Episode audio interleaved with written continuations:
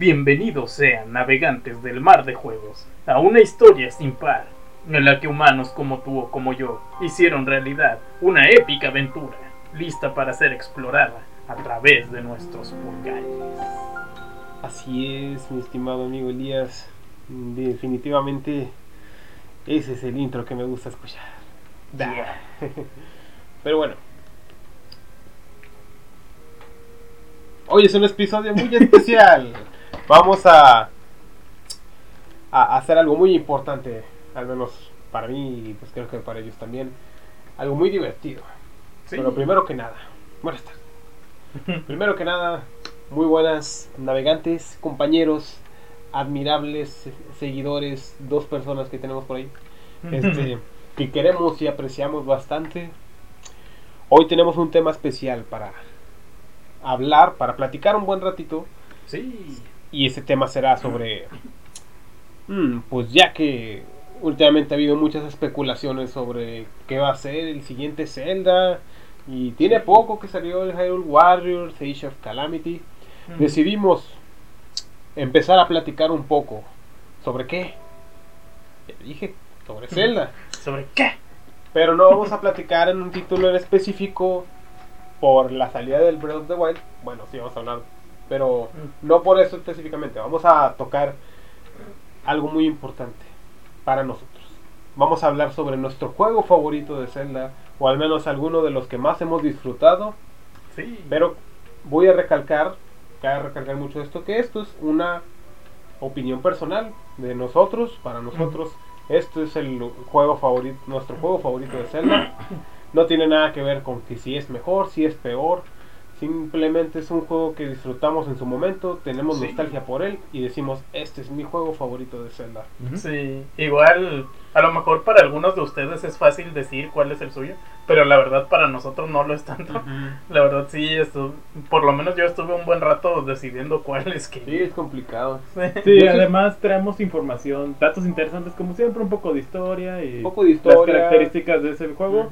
No vamos a hablar Sí. de que este es el mejor porque Sí. en este link trae gorrito verde. Sí.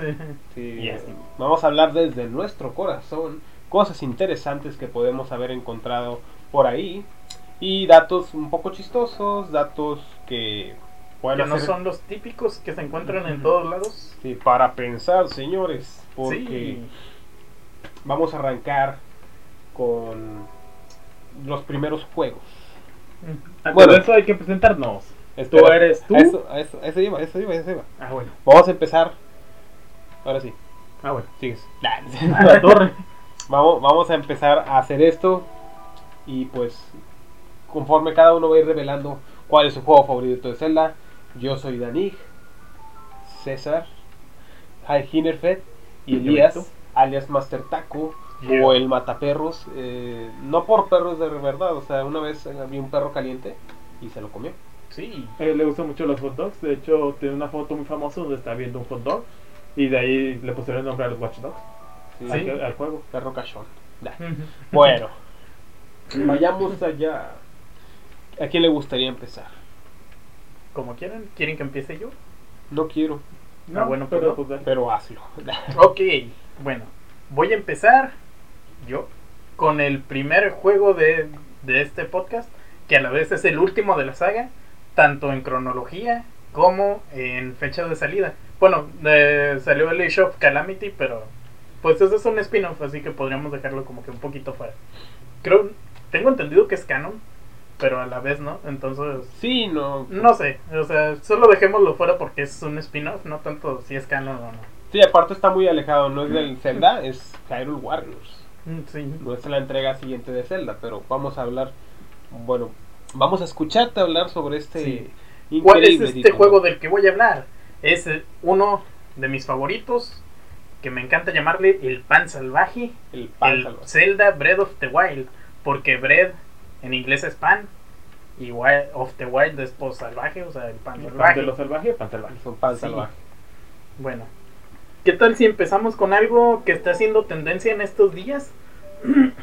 Desde hace unas semanas, este, se ha estado hablando sobre los Mis en el juego de Breath of the Wild. Ah, sí.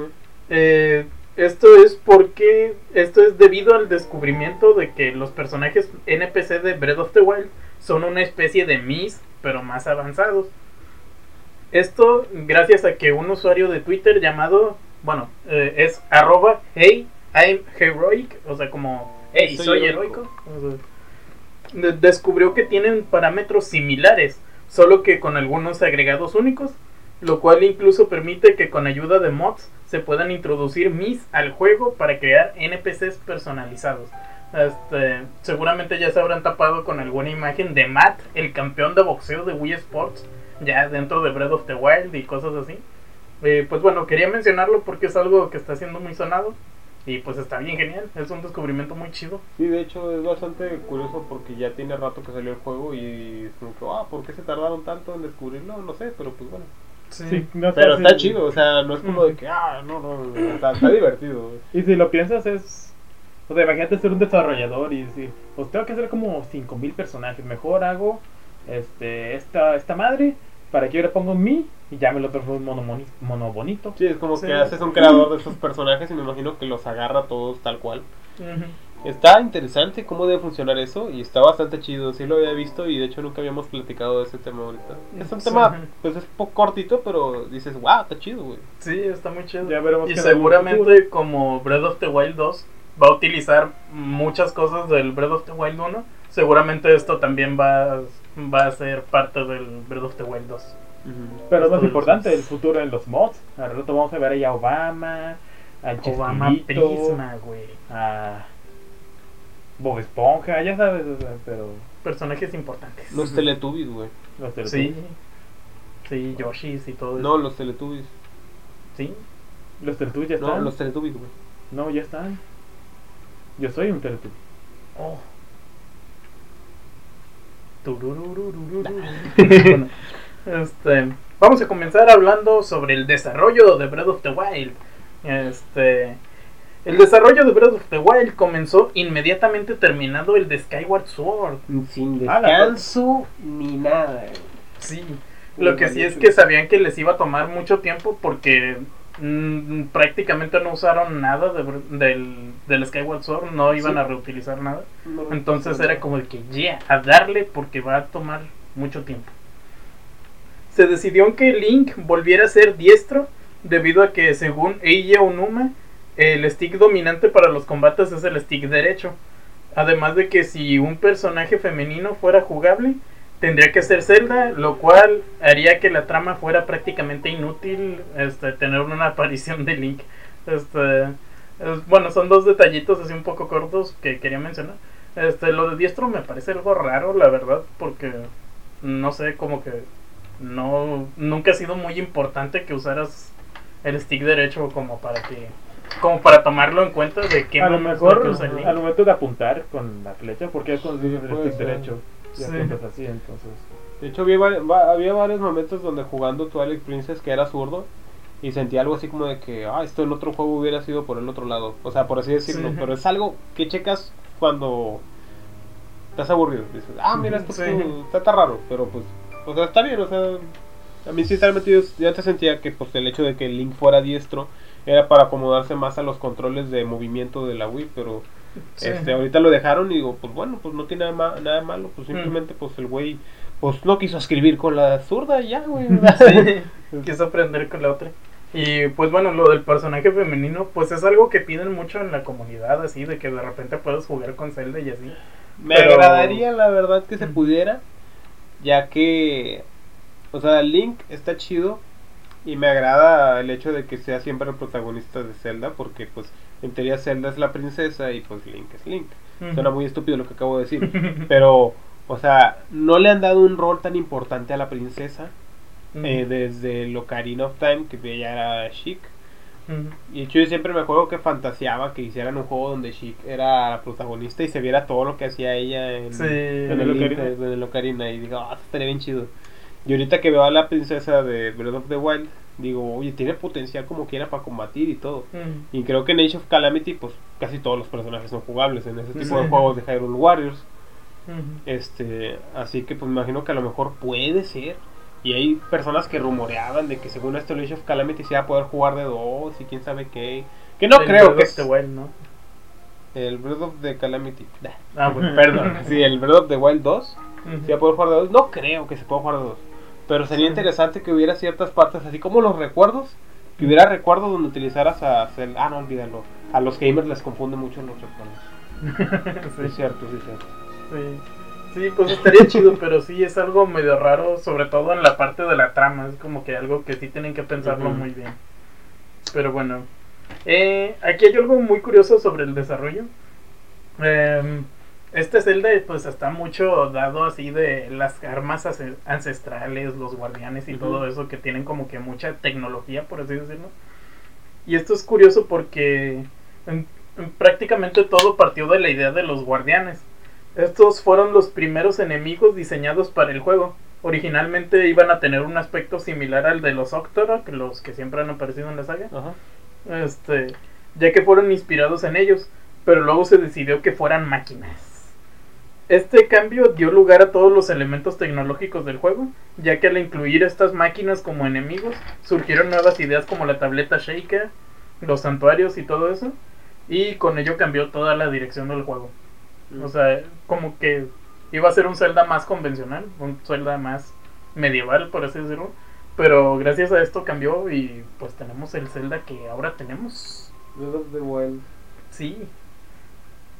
Y bueno, algo también muy raro del desarrollo del juego es de que debajo del todo mapa de todo el mapa de Hyrule, haz de cuenta pues tienes todas las la tierrita y todo. Este, debajo de todo ese mapa se encuentra una capa de agua. Debajo, muy por debajo. Este, y para crear los lagos, los mares, las, los ríos y todo eso, simplemente se eleva una parte del agua para Ah, crearlos. Pero es algo muy raro que hagan eso en un juego. No sé, como que. Pues es muy lo normal hacer que- eso con la tierra. Y pues ya, pero ah, supongo que para optimizar algunas cosas del agua fue útil, Sí. probablemente. Yo pienso que más que nada podría ser como para desarrollar que fuera más fácil para ellos como que diseñar el mapa o algo así. Pero no sé, es algo... Pues vez raro. para cambios, porque imagínate que de repente, "Ah, ¿qué es el agua? Quítalo o ponlo. Ah, bueno, pues Sí. solo hago que el agua baje y la tierra Sí, suba o puede al ser. revés. También se tenía pensado, planeado que la espada maestra regresara al bosque Kolo cada vez que se acabara su energía, en lugar de que simplemente esté No, güey, no, apagadita. por favor, no, güey. Si hubiera sido eso, güey, Chilo yo no, no jugaba, güey. Ay, güey, tengo que ir, güey, no mames, güey, ¿quién la mandó, güey? ¿Quién la Sí. manda que se regrese la pendeja, de güey? por sí que dura poquito. Eso es algo que me gustaría ver en el Breath of the Wild 2, güey, que las armas no fueran de papel, güey. Sí. Se inspiraron en el Smash 64 para hacer Sí, güey, pinches papelazos de Link, güey. Sí. De hecho, hay una animación oculta en el juego a la cual puedes acceder mediante un glitch en la que se ve la espada elevándose este así en el cielo de que mientras gira hasta que desaparece. Mientras se muestra un mensaje indicando que la espada ha vuelto al bosque a recuperar sus energías. Wow. Eso está muy chido. su madre le lleva un güey, en Chile, güey. Y de hecho, esto, también estaba viendo algo este, relacionado también al bosque Colo. De que si usas hacks para entrar sin activar la cinemática de cuando ves la espada y que te empieza a hablar el árbol de Q. Este, si puedes hacer eso y te pones frente a la espada, este, puedes recogerla como si nada. o sea, como si fuera cualquier espada sin que... Como con la entrada del chingazo del, al árbol, ¿o qué? Mm, si tienes. eh, o sea, puedes hacer eso. Si la atinas a caer en donde está la espada, precisamente puedes oprimirla la y agarrarla. Pero O si entras por el bosque, por donde entras, güey, no. No, güey. está muy chido eso. Eh, bueno, estas son las curiosidades que tengo sobre el desarrollo del juego. Puedo, voy a pasar a decir unas curiosidades un poco más generales. Que están muy ¿Sabías que Link realmente significa Link? Porque cuando compones tu nombre en el personaje, significa que tú estás enlazando tu persona con el del personaje. Pero en este juego, no. Aquí se llama Link porque su mamá dijo, sí se va a llamar mi hijo y chingue su madre. Sí, de hecho eso se me hacía muy pata. El héroe más épico de estas aventuras es Taco. No, así te lo ponías taco, ¿verdad? sí. Sí, de hecho hasta las entrenadoras mujeres de Pokémon les ponía taco y se veía. Yo le ponía, siempre vaya mi nombre, güey. Ponía o Link, o ponía Dani, o ponía alguna pendejada. A veces para jugar con mi nombre, de que en el Twilight Princess, de que le podías poner nombre a Epona. De que bañé a Epona para ti, de que, no sé, bañé y le ponía Epona a tus patas. Bañé a tus patas para ti, o algo así, güey. Ay, qué loco estoy. Me acordé de la guachiturra XD Ah, ¿Esto dónde era, güey? De, Genshin Impact. Ah, Simón, Simón. También Sí. le puse, creo que sí, una de Dark Souls, güey. Ah, sí, también. O Lola la trailera. Lola la trailera De de Diablo Diablo. El- Ahorita mis personajes. ¿Cómo se llamaba? El Dani Poderoso, carita Dani enojada. Poderoso, güey, Carita De Dark Souls también. Souls. ¿Cómo se llamaba el último que hice, güey? Que- era Snoop Dogg, güey. Que le puso un nombre. Tenía un nombre bien tonto, no me acuerdo. ¿No era Chorizo Golis? Chorizo Golis, sí. Golis. y una carita feliz. Chorizo Golis. Sí, estaba genial. Bueno. Eh... Ah, algo muy curioso también del bosque Corlock. Que yo nunca lo supe, yo siempre... O sea, bueno, para entrar al bosque Corlock tienes que pasar por el bosque Nunca perdido, entendí, por los woods. Yo tampoco entendí cómo era. Si ustedes saben, este... Pues Yo bueno, lo pendejo, güey. O sea, prueba y error, güey. sí, yo también. O sea, nada más era de que si me acerco y veo que la niebla, este... Ujú. Va viniendo hacia mí, me regreso. Y así. Nunca entendí si los Sí. árboles porque está con el hocico abierto o si está señalando Sí. algo, la verdad. Nunca me fijé en ello. Ya me lo terminé tres veces y nunca. Sí, yo no hasta la fecha. Bueno, hasta que supe de esto. eh, la forma de hacerlo es agarrando la antorcha que te dan al inicio, este, prendiéndole fuego y ver la dirección hacia el viento, la dirección hacia donde van las flamas. Hacia allá es hacia donde tienes que ir. Tienes que seguir ese caminito nada No, güey, nunca se me hubiera ocurrido. No, a mí tampoco. No, bueno, güey. Y gracias por la magia. Sí, no, si no. ustedes no lo sabían, pues ahora lo saben. Ahora lo saben y ahora ya arruinaron todo. No, de hecho, de- supuse que había una manera, güey. No creo que hubieran tenido a la gente como pendeja, güey, caminando hasta que lleguen. Sí. Pero pues bueno, somos tan inteligentes, carajo. Sí. Ah, bueno, esta curiosidad se me pasó, la debí haber dicho en la parte del No, pues, desarrollo, pero bueno, dijiste, Ya, ya no le este, la voy a decir. Este, los modelos de los Colocs son reciclados de juegos anteriores. Del Win. Del... Sí, de Wind Waker o de algún otro en el que hayan salido Se los Colocs. copiaron del Wind Waker, güey. Según yo solo sale en Wind Waker. Nada más en el Wind Waker sale, Sí, ¿no? creo que sí, nomás en ese Sí. hecho. Sí, pues de hecho sí me lo imagino. A lo mejor, bueno, tal vez en el otro. Hyrule Warrior, que sale uno que otro, no estoy seguro. Ah, puede ser. No sé. Mm, O eso no lo jugué. spin-off o. ¿Cómo se llamaba en. Bueno, en español se llamaba Bab, ¿no? ¿Cómo? Sí, ese es el único que no fue reutilizado. ¿O va? En... Ah, el jefe Coloc, ¿no? El sí. Se me olvidó cómo se llamaba en otros idiomas y ese no lo noté. Ah, no, sí, sí lo tengo. Se llama Gestu en inglés. ¿Gesto? José. Sí. Sí. Ah, de hecho, eh, un dato que, que me cae algo gordo verlo es de que eh, en las traducciones de Zelda siempre cambian un chingo los nombres de Sí. muchos personajes No se llaman nada igual. De hecho, o sea, desde que tiene traducciones en Ah, Revali, Latinoamérica, con- ¿no? ¿Cómo se también está muy... Con... ¿Odioso? No era Revali, güey. ¿Cómo se llama este güey? El pinche Cas, güey. ¿Cómo se llaman en otros idiomas? En Cas se llama Cas en inglés, güey. Aquí se llama de otra manera, güey. ¿Cómo se llamaba, güey? No, yo no me acuerdo. Ahorita te lo digo, güey. Bueno, del que, de lo que sí me acuerdo era de Skyloft. De que en inglés es Skyloft, en español Latinoamérica es Neburia y en español castellano es Altaria. Es como de que, o sea, están chidos los nombres, la verdad, no se oyen mal. que- Pero, ¿por qué no se ponen de acuerdo?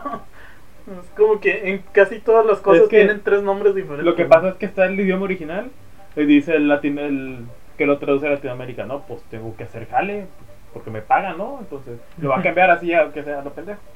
Y el de España dice lo mismo, de que no, pues es que pues, lo va a cambiar, pues eso me pagan y lo cambié también. Dice que Como se los llama, que censuraban dice que se llama. Niel. ¿Niel? ¿Así se llamaba? Miel. No me acuerdo. Sale Niel, güey. A lo mejor en. España, güey. Tal vez. No sé. Pero bueno, vamos a seguirle. Según el libro Creating a Champion, el libro que sacaron así del pan salvaje, el pedestal en donde se coloca la espada maestra tiene seis pequeñas piedras alrededor que representan a las razas más importantes de Hyrule. que son los Gilianos, Shike, Zoro, ¿qué? Sora, Sora. Que Goron, ¿qué hago aquí? Hasta que llegué. sí, en una de esas que se perdió. Bueno, los Sora, Goron, Gerudo y Kokiri. Lo curioso es que menciona a los Kokiri en lugar de a los Kolok. Este, que bueno, eh, también si no lo sabían, los Kokiri eh, después de un tiempo fueron evolucionando a- hasta pasar a ser Kolok. Ajá. Pero pues es curioso que... Que le dijeran Kokiri. Sí, De hecho, es muy chida la Pues- evolución de los Kokiri, güey, en todas las sagas de Zelda, güey. sí, Pero tiene sentido que sean los Kokiri porque es la versión antigua de los Kolos. sí. De hecho, o sea, eso... Significa que ese pedestal es más antiguo que los Kolos. Sí, es lo que iba a decir, o sea, y de hecho, pues por decir, ese mismo pedestal se ha visto en, por decir, ¿cómo se llama? El Link to the Past, y pues desde ahí se puede decir que es el mismo, o sea, puede ser que desde ahí ya Lo que representaba a los siempre me saca de pedo es de que de Zelda es como de que trato de delinear todos los pedestales y digo, ¿son diferentes? ¿Es el mismo? No sé. Sí, quién sabe. De hecho, en sí todo el mapa de Zelda es muy inconsistente también. Siempre. Durante En, todo el en tiempo va otros, cambiando. en chorro. otros donde está la, la el ¿cómo se llama? Montaña de la Muerte. montaña de la muerte, güey, está el río El río Bravo. El río Bravo, güey. no, está pinche ¿cómo se llama? ¿El río Sora? El río Sora, güey. Bien difícil, pinche nombre. Bien difícil, güey. este, pero bueno, sí siempre está bien movido, güey. Sí. Pero pues bueno, así lo hacen estos vatos, güey. Y pues en cierta parte está bien, güey, porque no todo es igual. O sea, me imagino que la manera de cortarte el juego, la manera de cómo lo hicieron, no tiene que ver el cómo es la historia. O sea, pues sí, así está hecho. Pero no significa que a huevo tenga que ser igual. O sea, no sé cómo explicarlo. Pero no cambia la historia, vaya. O sea, Sí. no es como que tiene que ser aquí porque aquí pasó ya huevo y así no. Ujú. Sí. Bueno, también. Ah, bueno, esta es bastante conocida, pero bueno, tenía que decirle porque me encanta. En varias cinemáticas se puede apreciar el sonido que hace Fai saliendo de la espada maestra. Y en Ah, ocasiones Zelda le pregunta a Link que si él también la escucha. Si ustedes han jugado Skyward Sword, presten atención a las cinemáticas y van a escuchar esos, Sí, se escucha. esos sonidos. De hecho, cuando lo Están escuché. Ayosito. No, sí, pero sí dije, what? Les pensé que iba a salir Five, pero dije, no tiene sentido, güey. Mm, Sí, realmente no. No saldrá, pero pues, al menos sigo pensando que es Five. Ahí está, Sí, creo. Sí, es un detalle muy verga. O a lo mejor simplemente es el sonido de la espada maestra y nosotros lo asociamos con Five. No sé, juguemos a las aventuritas. Mm, la música que suena en la cinemática en la que los campeones están a punto de dispararle a Ganon cuando están así de que ah, eh, cuando sale Revali de que es, este prepárate para sentir mi fuá y todo eso Ajá. Sí, que sacan a los. Megazord. sí Ajá. Eh, esa canción es muy similar a la canción Oda al Orden de Majora's Mask. Y cuando finalmente disparan, la música cambia a la que se puede escuchar cuando Link derrota a Majora y la luna deja de caer, que empieza a regresar Ah, a la ok. normalidad. Es como de que, ¿qué pedo? No te le he prestado atención, pero fíjate que la cinemática es bastante, no parecida, pero es como que le da un aire en lo que se siente, ¿va? Sí, y eso es como que algo que no te esperarías, la verdad. Pero es como de que, vergas, o sea, hasta ahí hay una Y referencia luego- muy Y chida. luego se termina y empieza el tema de pinche Calamity Ganon, güey, que siento que es de los mejores temas, güey, que ha Sí. habido de pelea, güey, contra Ganon, güey. Los mejores temas, güey. De hecho, en videojuegos también me parece que es de los mejores temas de pelea. güey. Sí, está genial. Ujú. este. Bueno, la fase 2, la fase 1 va como que. Y luego ya la 2, haz de cuenta que le meten en putiza. Sí. Y sientes que el vato se puso heavy. Sí, a mí una canción que también me encantaba era la del castillo, ah, sí. Cuando estás afuera. Es que Breath of the Wild tiene un estilo muy peculiar su música. Es bastante, es como que no sé cómo decirlo. Toda la música es, art- es arte, y es artística. de- todas están hechas de una forma muy artística. Porque les piden hacer las canciones conforme a lo que van a lo que se va a ver, lo que se va a plasmar. Pero se me hace muy bonito el hecho de que el juego está todo hecho mierda. A lo que me refiero es de que todo está hecho mierda en el juego. O sea. Hyrule está todo hecho mierda todo. Y la música se siente muy como que desolada, güey. Sí. Pero donde sientes que hay maldad, se escucha la canción, güey. Que hay maldad. Sí. Donde se, con- sientes que va a haber pelea, güey, se va a escuchar la canción muy Sí. cabrón que va a haber la pelea. Pues, o sea, siempre me, me acuerdo mucho de, de que vas volando en paralel en la parabela y nomás de repente escuchas de que tin, tin, tin, y así la canción bien relajante es como de Ah, sí. "Verga, está muy chido Y yo tratando de cancioncita". encontrar. ya nomás de repente escuchas de sonidos de piano intensos de que. Solo de de piano. las pinches. Solo de piano de- y ya nomás ves un láser rojo ¿Cómo yendo hacia ti de que de los "Verga, pinches los guardianes, güey? Sí. los guardianes se me hacen como que de los personajes más chidos, bueno, no personajes, ¿Enemigos? enemigos más chidos que han Sí. metido a Zelda, porque sientes al inicio, ya cuando empiezas a ser buen jugador y ya los traes, ya te los traes de tus perras, güey, a los guardianes, pero al inicio cuando vas empezando, que lo acabas de empezar a jugar, sí te pones de chale, güey, o sea, realmente el pinche mono sí se, se siente como si fuera un mini Némesis en el mundo de Zelda, güey. Porque pues esas ma- madres, güey, el pinche rango de apunte, güey, no mames, güey. Sí. Pinche láser sale como de aquí a pinche Escobedo, güey. Sí, los ven lo rápido que son también, Sí, o sea, te persiguen muy rápido. No. Es como de que, vergas, ¿cómo voy a salir de esta? Y nomás escuchas la canción, de que, No, no. está con madre, güey. Esa parte me acuerdo, que, bueno, con audífonos o con una bocina o lo que sea, güey, el bajo de esa parte se escucha así como que bien tensa. Es como que, ah, Sí, Está muy chido, güey. Sí, está genial todo eso. Digo, Digo, no. digo, no, no me gustó. Sí. Ah, hay algo muy chido. Es que hay un glitch en el que puedes hacer que Link esté siempre sosteniendo un arma en su mano derecha. Este, sin importar lo que estés haciendo, puedes ir, ir corriendo y va a traer corriendo la espada o lo que sea que traigas en, en la mano. Y esto es muy útil hacerlo con antorchas. Porque puedes hacer el glitch, eh, tienes que poner una bomba y hacer varios movimientos así medio raros. Este, puedes encender la antorcha y luego puedes irte corriendo, usar la parabela y todo, y la antorcha no se va a apagar. O sea, para cosas así en las que ocupas una antorcha, Mm. pues, es muy útil hacer eso. Lol. Eso no me lo conoguineaba. O sea, no lo sabía. Sí. También, en todo el mapa de Hyrule hay curiosidades eh, muy chidas. Así Hay de- muchas referencias. a muchas referencias a no, más que nada en nombres, a cosas así de que, no sé, la isla de Linebeck o Linebeck, no sé cómo se pronuncia. Ah, sí, tiene muchas De que la isla de Macar, el. o el, el. Ujú. o de que, no sé, la isla de Darunia, de, de Darmani, de un montón de cosas. Pero en especial me gustaría mencionar una, que es que existe un lugar llamado Bridge of the Mice en inglés. No encontré el nombre en español y como todos cambian, la verdad, este, espero que lo entiendan, que entiendan cuál es. Este, bueno, en inglés se llama así, Bridge of the Mice, que es como que la brecha del heraldo de la muerte de Skyward Sword. Eh, la cual hace referencia al, al inicio de Skyward Sword el, el cual puede ser el lugar de donde surgió el heraldo de la muerte. Curiosamente, este, bueno, esto lo mencionan al inicio de Skyward Sword, no es ningún spoiler. Te van contando la historia de, de cómo fue de que salió Skyloft, este, cómo fue que la, la diosa este, peleó contra, la diosa Hylia peleó contra el heraldo y todo eso. Y te dicen que de algo así, lo voy a resumir muy rápido, de que en, en el mundo este, todo era paz, este, y de repente eh, se abrió una brecha en el, en el suelo y empezaron a aparecer demonios este, siendo liderados por el heraldo de la muerte.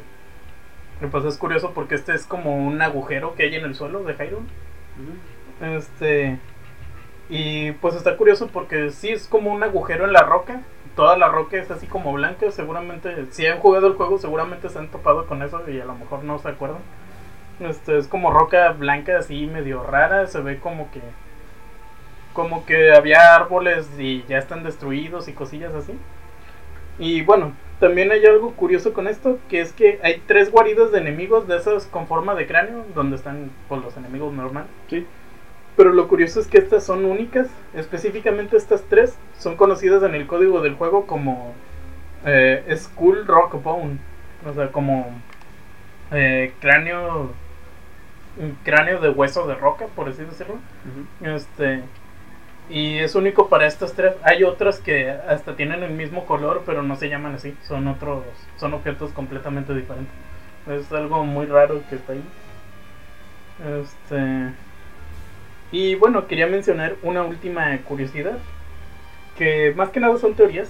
Este, que es de que si, no sé si ustedes se toparon, seguramente sí, con la misión secundaria de encontrar tres leviatanes y sacarles foto, tres cadáveres de Ah, leviatanes. Ah, no le hice no. A lo mejor si no se toparon la misión, seguramente sí se toparon con algún leviatán, que pues son cadáveres de ballenas gigantes. Que bueno, eh, hay muchas teorías sobre la identidad de estos leviatanes. El que hay en, el que está en la región de Elgin, se dice que es Narisha o Levias de Skyward Sword, el leviatán al que ayudas en Skyward Sword. En Gerudo, el que está en Gerudo, se dice que es el rey, de, rey del mar de Phantom Hourglass, pero parece ser que tiene alas, así que también se cree que puede ser el pez del viento de Link's Awakening. Y el último que está en la en la montaña de Ebra, no me acuerdo cómo se llamaba, en la región de Ebra. Ese se cree que también que puede ser el pez del viento de Link's Awakening o también que puede ser el rey del mar de Phantom Hourglass. Está ahí medio raro. Pero, o sea, la verdad son puras teorías y cosas así.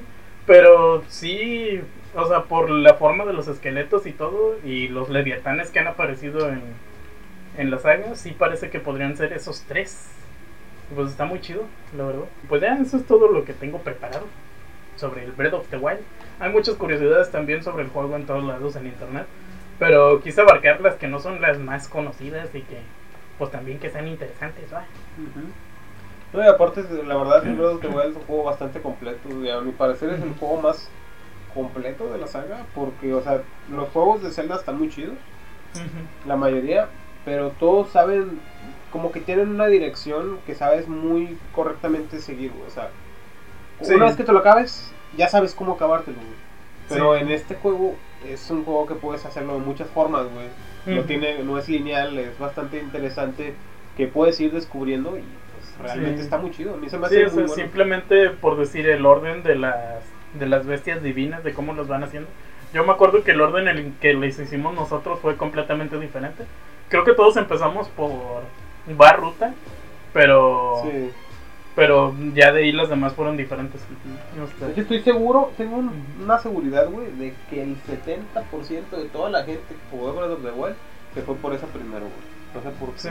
Pues es que es bastante fácil si estás explorando el campo de Hyrule, te encuentras horas que te dicen que vayas. Dicen, ay, güey, échate para allá, jálate. Yo nunca he intentado acabármelo yendo para otro lado, güey. Yo nada más por llevar la contraria, primero fui por Vanna Boris.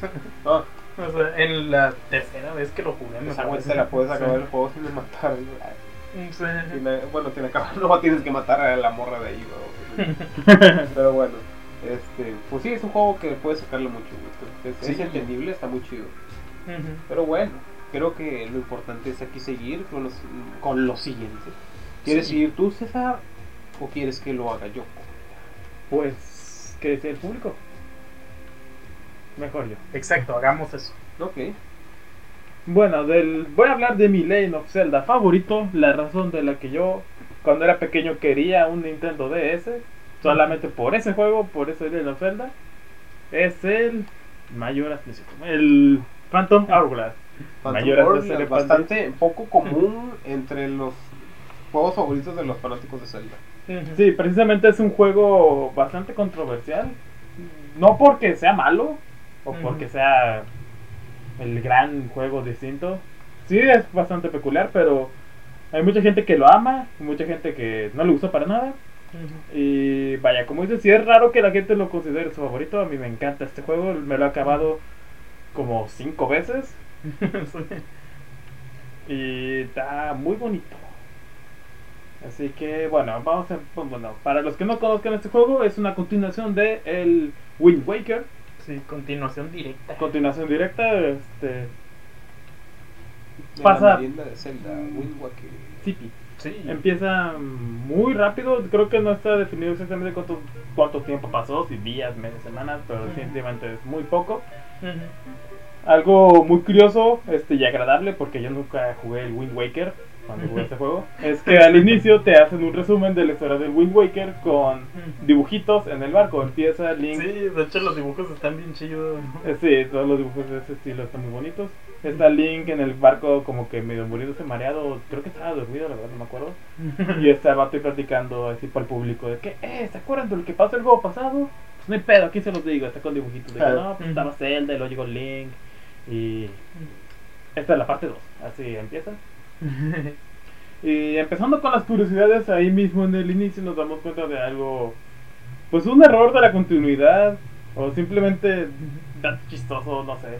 Que al final del Wind Waker, este Link parte en el barco pirata junto con Tetra, pero él va a un lado en el King of Red Lions, en el Sí, barco el rojito. mascarón rojo. Mascarón rojo en español. ajá.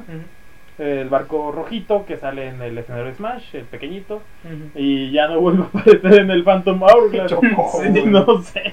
Chocó, güey. No, pues agarró su camino, güey. Pues qué guapa seguirlo, güey. El tercio, güey. Ya se va así, dijo. Sí. Bien mal. Estos vatos se van con el barco grandote, no me van a pelar, yo me voy. Pinche barco de que, eh, voy a mirar tantillo, me calman. pinche barquillo, güey. Nada más así estacionado, güey. Ay, lo volteó y ya no estaba, güey. No, carajo. güey. Como un perro cuando los abandonan en mitad de la carretera y se van, así dejaron al King of Red Lions. Sí. Pobre King of Red Lion, güey. Pero bueno. Sí. Pero bueno, este juego de Legend of Zelda. tengo pues varias curiosidades. Este, lo que pasa en la historia después de esto es que son atrapados por una tormenta. Link despierta en una isla, este, es despertado por un Se viejito y una de, de algo. De algo se copiaron. pues de una película de la roca. Probablemente, no sé, este güey es un Tal. Am, despierta con un viejito y una hada. Esta hada se presenta, se llama Ciela, y la cual se convierte en tu acompañante durante este juego. No, ¿cómo era? Mi ciela, no, mi ciela. Así le dice el Link de que le dice "Eh, levántate, güey. Pues y el no. Link, no, mi ciela. No. Am, resumiendo un poco la, la historia de este juego, empieza así: Link no despierta en una, en una playa, le despierta Ciela, este ancianito. Y pues al principio del juego es buscar qué chingados pasó con Tetra y con la tripulación, ya que fueron atacados por un barco fantasma y pues no se sabe qué pedo. Y aquí Ah, pues ahí es donde aventura. empieza el Phantom Rugrats, güey. Sí. Sí. De hecho, bueno, quería Póngale mencionar eso like. también de que, o sea, yo creo que a lo mejor no es mucho tiempo después del Wind Waker, porque el barco fantasma aparece también en Wind Waker en el mismo mar, ahí está por todos lados. Este, yo creo que a lo mejor fue en días o algo así. A no lo sé. mejor dos horas, güey. A lo mejor dos horas. Sí, Red Lion, güey, nomás se bajó a miar, güey, y ya. Bueno, se quedó bien, bien. De hecho, Red Lion se quedó en la isla de Link, o sea, ni, ni partió, nomás puso para la foto Link, entonces los créditos se subió al barco y se fue. al. Am, A lo mejor nomás los iba a acompañar a la esquina, güey. Sí. Iba a regresar. Espérame tanto, yo voy a encaminarlos aquí a la esquina y regreso. Bueno, bueno, mejor. Nada más los iba a. Bueno, hablando de estas curiosidades, am, en el desarrollo aquí tengo algo interesante. Originalmente Phantom Hourglass iba a ser un juego de, For- de la saga de Force Wars, Oh, que la- originalmente iba a ser un planeado como un juego multijugador en DS de cuatro jugadores, ya que les gustó mucho este concepto en el GameCube y quisieron pasarlo al DS con las con los- todos los nuevos juegos No que tenían. mucho bar, ¿o qué, Nintendo? Pero después de ver todas las capacidades de la consola, de Nintendo DS y de cómo se veían las gráficas y el estilo, dijeron, no, ¿sabes qué? Mejor hacer un juego de Zelda bien y bonito, de un jugador que tenga de todo. sí. Y eso fue, con esta idea fue que en- llegaron a este concepto del Wind Waker. Lo que es muy peculiar es que en este juego no te mueves con la palanca ni con muchos botones, la mayoría del tiempo usas la pantalla táctil. Este, Sí. Tienes botones como para, para tacos y usar el- objetos y todo tipo de cosas. Algo que siempre me gustó sobre este tipo de movimiento es que tu cursor es ciela, heladita. Sí. Pero está chistoso porque Link siempre va persiguiendo. Ya, suficiente chiste. Es, un, es, es, un, es que Link es un sim. Me dice Sí, la ciela, ven para acá, y digo, allá voy. Pinche. Me acuerdo cómo caminaba, se veía chistoso. Sí. El Link. Am, otra curiosidad sobre el desarrollo de este juego es que fue atrasado, ya que Shigeru Miyamoto estaba trabajando mucho en el Twilight Princess. Twilight Princess y Phantom Hourglass se estaban desarrollando casi al mismo tiempo. Este Shigeru Miyamoto terminó el Twilight Princess, se regresó al Phantom y dijo, a ver qué pedo, qué están haciendo. Pues a ver, espérense, vamos a trazar la fecha. Te da falta que jalar en este pedo. Y ya lo pulieron, no hay referencias ni, ni documentación ni detalles de qué fue lo que cambió este este güey, Shigeru Miyamoto, después de esta revisión y de el retraso, pero pues lo hizo. Simplemente me parece curioso eso de que se estuviera desarrollando al mismo tiempo y que. Shigeru haya dicho me voy a concentrar 100% en Twilight Princess y terminando me concentro en el Phantom Hourglass. Pues Ah. tiene sentido.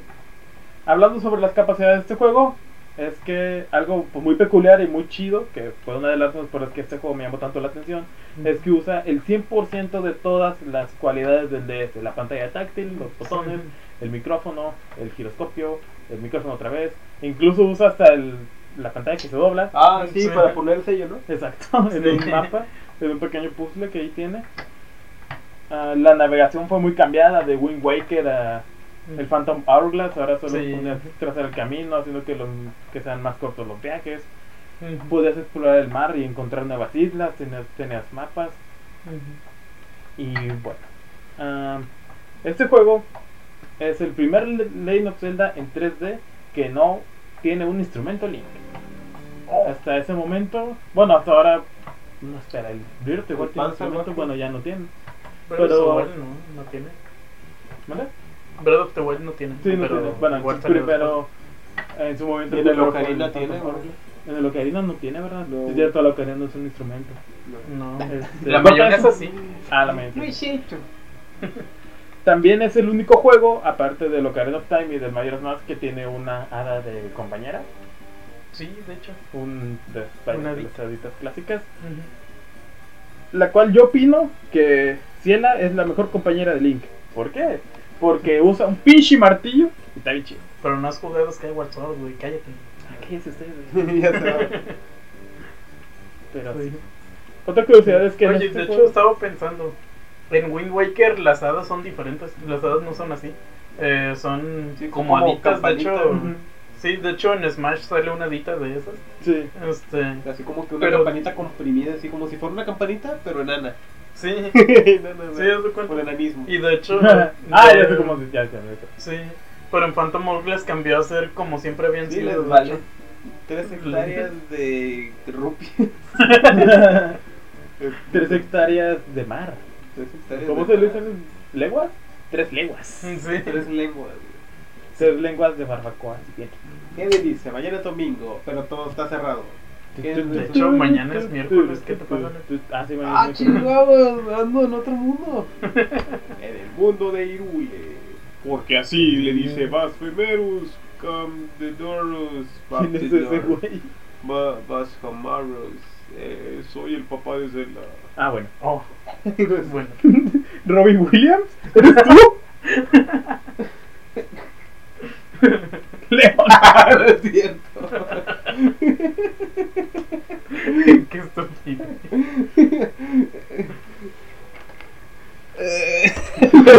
ya, güey, ya, güey.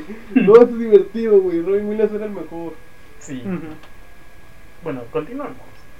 Ah, ya se me perdió dónde iba, no sé qué más. Habías dicho de que Ciela es la mejor acompañante Claro que sí. porque no jugaste Skyward Sword. Cállese, güey. Este juego también implementa algunas mecánicas este, interesantes, tales como crear, eh, personalizar tu barco. Ah, ok. Sí. Te- solo puedes tener un objeto ah, seleccionado aparte de tu espada, un objeto en el momento de uso. Y para cambiarlo tienes un- se les dice cambio de objeto en tiempo real. No es como en la Ocarina of Time en otros juegos que él cambiaba si se ponía pausa, básicamente. Ah, ok. En este Sí. juego no, cambia de tiempo real. Tú estás cambiando en chinga y el Link ah, ayuda, me están puteando. Sí. Ah, tiene puzzles muy únicos en esta saga, ya que el uso de la pantalla táctil hace que el boomerang sea preciso. Sí, este, y así los muchas bomb cositas. shoes también. Los bomb shoes estaban muy padres de usar. Ah, algo que se me hizo curioso de este es que usas los dos tipos de gancho. Usas un gancho normal de cuerdita y también Ah, tienes sí. el hookshot, Sí. el mecánico y pues Sí, de hecho, también que- en Wind Waker lo tenías. Eh, lo cual se me dio como que un poquito de más, la verdad. En Wind Waker no tenía tanta diferencia. tanta diferencia, no tenía tanto chiste. O sea, la, la garrita es para columpiarte y el hookshot es pues para agarrarte así como ha sido siempre. Pero no sé, la verdad no, no se me hizo realmente necesario que se tengan esos dos. Pero bueno, sí. Ah, leí una curiosidad, pero técnicamente no es correcta. Dice que el Wind Waker es el primer Legend of Zelda que no implementa ningún objeto nuevo. Es decir, todos los objetos de este juego ya los hemos visto en juegos anteriores. Bomb shoot, bombas, boomerang. ¿Phantom Hourglass o Wind Waker? Phantom Hourglass. Ah, sí, es que dijiste Wind Waker. No sé de qué hablas, ese juego no existe. Este, no, sí, del Phantom Hourglass es que ningún objeto es nuevo. El gancho ya había estado en otros juegos, el hookshot también, el arco. Pero técnicamente hay un objeto que sí es nuevo, ya que se usa un martillo. Y ya han habido martillos antes en, en el Link to the Past y en el Ocarina of Time, el Megaton Hammer. Sin embargo, este martillo es distinto, porque este martillo no lo usa Link, lo usa Ciela. Sí. Ves el ladito bien pequeña con un martillo de 10 veces su tamaño, usándolo como si nada. Sí, eso está bien chido. Está muy genial, está bien chido. Está curado. Aquí, bueno, ¿qué más curiosidades tenemos aquí? Algo muy curioso sobre la forma en la que funciona este juego. ah, aparte de las piezas del barco para personalizar, las cuales te dan mejores estadísticas en tu barco, ya que ir viajando en el barco es una aventura. Te salen enemigos, puedes ir disparando el cañón, entonces es como un mini, minijuego mientras vas avanzando. Este, hay muchos puzzles en el mar eh, y minijuegos también. por así llamarlos. Ah, no solo puedes, hay tesoros que son las piezas del barco, sino también tesoros en general, que son piezas que solo usas para vender. Hay un viejito que te las compra y pues te da dinero.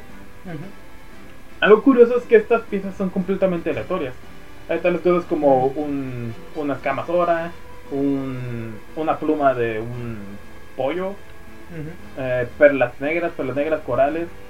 Pero siempre el valor de estos es completamente aleatorio entre una vez que empieza el juego y otra. Puedes empezar una vez y decir, oh mira, camas ahora es la más cara del mundo y luego de repente lo puedes ah, jugar y ahora resulta que las perlas son las más caras y las horas Ujú. valen muy poquito. Y esto también se acomoda junto con qué tan fácil es de conseguir es cada. Obviamente entre más caro es más difícil. Y pues nada, simplemente algo curioso que no, no puedes empezar el juego y decir, oh mira, encontré tal cosa, de seguro va a valer mucho. Sí. ¿Qué más? Yo quemo.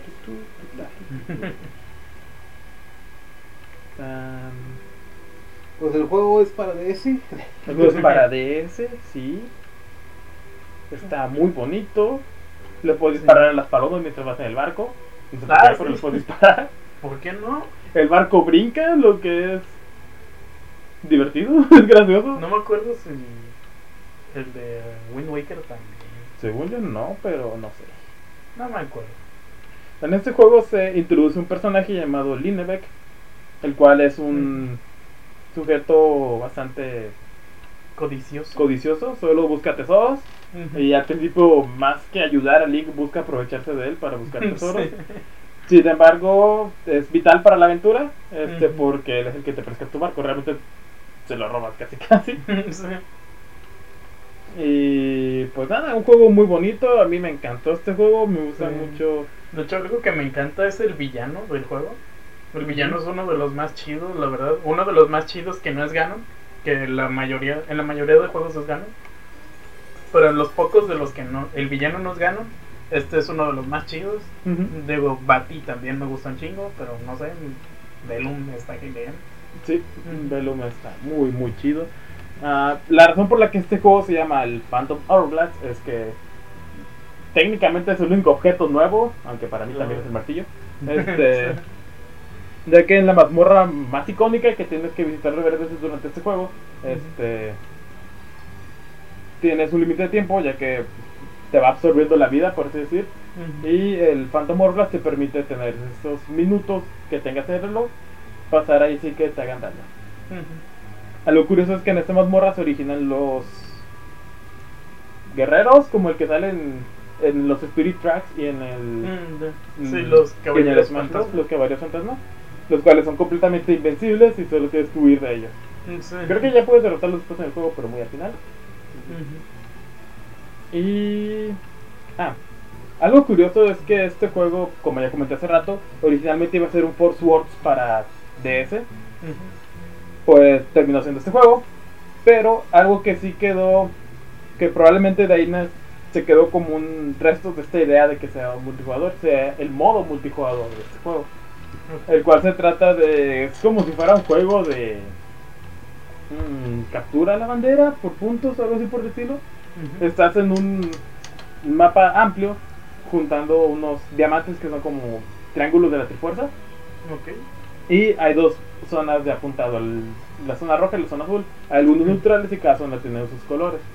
Se turnan donde un jugador es Link y el otro jugador son tres fantasmas de estos invencibles, los, Oh, los guerreros. Entonces la- el jugador que es Link no ve en el mapa donde están los guerreros y el jugador que es los guerreros siempre ve a Link excepto cuando está en las zonas seguras, las zonas donde no te puede, no pueden Ah, ok. acercarse estos guerreros. Y el juego es de ir por turno cierto número de rondas, mientras que el jugador tiene que, que le toca hacer los fantasmas, puede mover tres fantasmas al mismo tiempo, Ujú. tres de estos guerreros fantasmas, y perseguir a Link para que no mueva las de puntos los, los diamantes estos, los pedacitos de la trifuerza, Sí. mientras que tú como Link tienes que llevar estos hacia tu meta. Oh, ok. Suena chido. Ya está, se ve muy padre, la verdad, sí, se ve chido. Sí. ¿Y qué más? ¿Qué más podemos hablar de este juego? Que está bonito. Está muy bonito. Que si lo ponías en un 3DS también funcionaba. Ajá, Sí. Oh, si te ponías en un 2DS, el puzzle de doblar la pantalla no tenía sentido, pero funcionaba. Sí, funcionaba. Sí. ¿Tenías que apagarla? Sí, Mm. ponerlo en modo En suspensión modo Oh, suspensión. y regresarlo, pero funcionaba igual. Se veía chistoso. bueno. Era- Ujú. se veía más como un truco de magia de que, vamos, lo ingreso al esto, lo apagabas y luego, magia. ya está. Sí. De hecho, me acuerdo que esa cosa es como que, ah, chinga, ¿qué, qué hago, güey? Y luego ya vi, ¡oh! Sí. Magia. Lo triste es Sí, que de la hecho. primera vez que yo lo jugué fue en emulador. Entonces me tardé un chingo en entenderle a esa madre. Porque veía gameplays, me, o sea, estuve tanto tiempo que busqué gameplays. Nunca busco gameplays ni guías para ningún juego. Pero tuve que buscar porque no sé qué debo hacer aquí. Ujú. Comencé a buscar jugando en un emulador. Entonces busqué gameplays. De lo mejor jugando como que te puedes dar una idea. DS, güey. Como que a lo mejor y sí te puedes dar una idea, pero No es una pantalla. en una pantalla, ¿qué hago? Fue muy chistoso porque buscaba gameplays y me encontraba gameplays de gente imagino jugándolo en DS y no los veía. Y decía, no, yo necesito ver uno de emulador porque quiero ver cómo le hacían. Me imagino, no sabía. me imagino que hasta había gente que ya no la hallaba, güey, y de repente cerraron el pinche DS, se iban, güey, volvían y ya, "Ah, ya lo pasé, güey, no sé qué Sí, güey". sí, estoy seguro que pasó eso. O incluso gente que ya no le llama y ya no volvió a jugar el. Sí. Eh, algo que. Ah, entonces busqué un gameplay de alguien que lo estuviera jugando en emulador. Entonces estábamos viendo el, el gameplay, llegaba a esa parte, de repente parpadeaba la pantalla y ya estaba bien. Yo, ¿qué chingados hizo este güey? Busqué otro gameplay, otro gameplay de gente que lo jugara en emulador. Ya me di cuenta de lo que hacían, era minimizar la pestaña del emulador. Sí. Eso, el emulador lo detectaba como si cerraras el juego. Y con eso logré avanzar la primera vez que jugué este juego. Sí, eso estaba muy chido. De hecho, en internet te encuentras a mucha gente preguntando cómo se hace ese puzzle. Sí, Y sobre sí. todo en emulador, porque la verdad, o sea, lo ves y es como de que, ok, sé que tengo que cerrar la consola, pero ¿cómo lo hago en emulador? En emulador no hay consola. Este, y creo que eso es algo muy único de este juego, como ya había mencionado antes, la forma de sus puzzles y estos y mazmorras que Tiene, tiene, tiene que ver mucho con la consola en sí. mucho con la consola. Este, vaya, de repente tienes que la respuesta era soplar o hacer un ruido o hablar. Este, Ujú. muy, muchas mazmorras tenías que hacer algo muy chido es que siempre tenías el mapa en la pantalla de arriba y siempre podías tener anotaciones ahí. Subes de que ah, mira, de que mira, aquí hay un ojo, tal vez ahí después le dispara una flecha, pero entonces no tienes la flecha, entonces apuntabas de que ah, mira, aquí usar flecha después. O pistas de que, ah, mira, a estos cuatro árboles los puedo hacer el mapa y luego en medio hay un punto, escarabas ahí y ahí se queda. Sí. Mm, sí. Bastante, muy, muy padre este juego, me, me gustó mucho, está muy chido. Y una última curiosidad antes de cerrar este capítulo, que chingue su madre Leo, es que, es cierto Leo, este, tú sabes la sensación, es Voy a llorar, una isla muy peculiar. Una isla que no te aparece el mapa hasta que tú, hasta que tú te, te acercas. Una isla con una forma muy bonita que si No. estabas jugando la tienes que reconocer porque estaba literalmente en tus manos. Había una isla con forma de Nintendo DS en este juego. Sí. Y pues sí, creo que eso es todo. Las curiosidades que traigo por ahora. Vámonos. El Vamos. Phantom Rugrats. Phantom Hourglass. Phantom Hourglass. La verdad, nunca, o sea, no le tuve mucha fe a ese juego, no porque se viera malo, sino de que yo casi antes de jugar, bueno, cuando empecé a jugar Zelda, creo que fue el primer por, primer Zelda portátil que jugué y no porque no quisiera jugar otros o porque sea un ignorante en los juegos portátiles de Zelda, yo no tenía el dinero ni de niño me regalaban Sí. todas las consolas que quería. Así que yo pude jugar un Zelda portátil hasta el Nintendo 3DS, que fue mi primer consola portátil. Sí. Este, Bueno, mi primera fue un Game Boy Color, pero nada más tenía un juego. Este, pero la primera que yo me compré fue un 3DS y venía con el Zelda Ocarina of Time. Dije, ah, quiero otro Zelda para el 3DS. Y pues compré el Ujú. Phantom Hourglass, que fue para, era para Nintendo DS. Y dije, chale, pues es, es que es como que vista aérea, así, se juega raro, no sé, luego lo juego. Me acuerdo que lo pausé como medio año y ya cuando lo volví a agarrar, ya me lo acabé en ese rato. Dije, ah, estuvo. Me acuerdo que yo te dije chido". que, te la, que lo Sí, me dijiste que lo compraras y que te lo acabes. Porque me acuerdo que estaba en oferta en el los- En Blockbuster. el blockbuster. y que tú estabas como que indeciso. Y yo, güey, cómprate ese, te va a gustar un chingo. De hecho, estaba indeciso porque yo quería el, toda la experiencia para Wii y estaba el Phantom Ruggers. Y dije, chingue su madre, me llevo los dos. me los traje los dos, güey. Sí, Phantom y- Ruggers, les- siempre le digo, sí. Es que si lo hice rápido es como que Phantom un poco el Phantom eh, como que se te va ahí Sí, Phantom la lengua, como que Phantom Burgers, Sí, es Phantom igual mucha gente lo pronuncia de forma que parece. Phantom Sí, parece que mientras es investigaba curiosidades decían jurlas, jaulas, jaulas, Sí. jaula, o sea, Phantom Jungla. Phantom jungla. Sí. Phantom Pain. Bueno, creo que ahora ya terminamos. No, no es cierto. Yo también tengo un jueguillo por ahí que tengo que jugar. Digo que Hablar, del cual hablar tu trabajo. y se van a se van a extrañar con esto porque este va a ser un top de Zelda de juegos favoritos y aquí tal vez probablemente no esté su favorito que porque hay mucha gente que su juego de Zelda favorito es el Ocarina of Time. Es un juego muy bueno, la verdad, y no significa que sea malo porque nosotros no lo pon- pongamos en este tipo, no es top, porque pues no estamos diciendo que el mejor sea el Breath of the Wild, luego este y luego este. Es opinión personal, como ya lo habíamos Ujú. dicho, el Ocarina of Time es un juego increíble que cambió bastante a la saga, la revolucionó, no solamente a la saga, a todos, o sea, si no hubiera habido eh, Zelda Ocarina of Time, no había habido más inspiraciones para hacer juegos de ese estilo. O sea, realmente yo, yo siento que sin ese juego no existirían también otros juegos como Hack and Slash o no sé, hasta Dark De Souls. aventuras. De aventuras de ese estilo. O incluso cosas que no como el juego completo, pero pequeñitas eh, cualidades como el apuntado hacia los enemigos, Ah, sí. el de la cámara, ese tipo de cosas.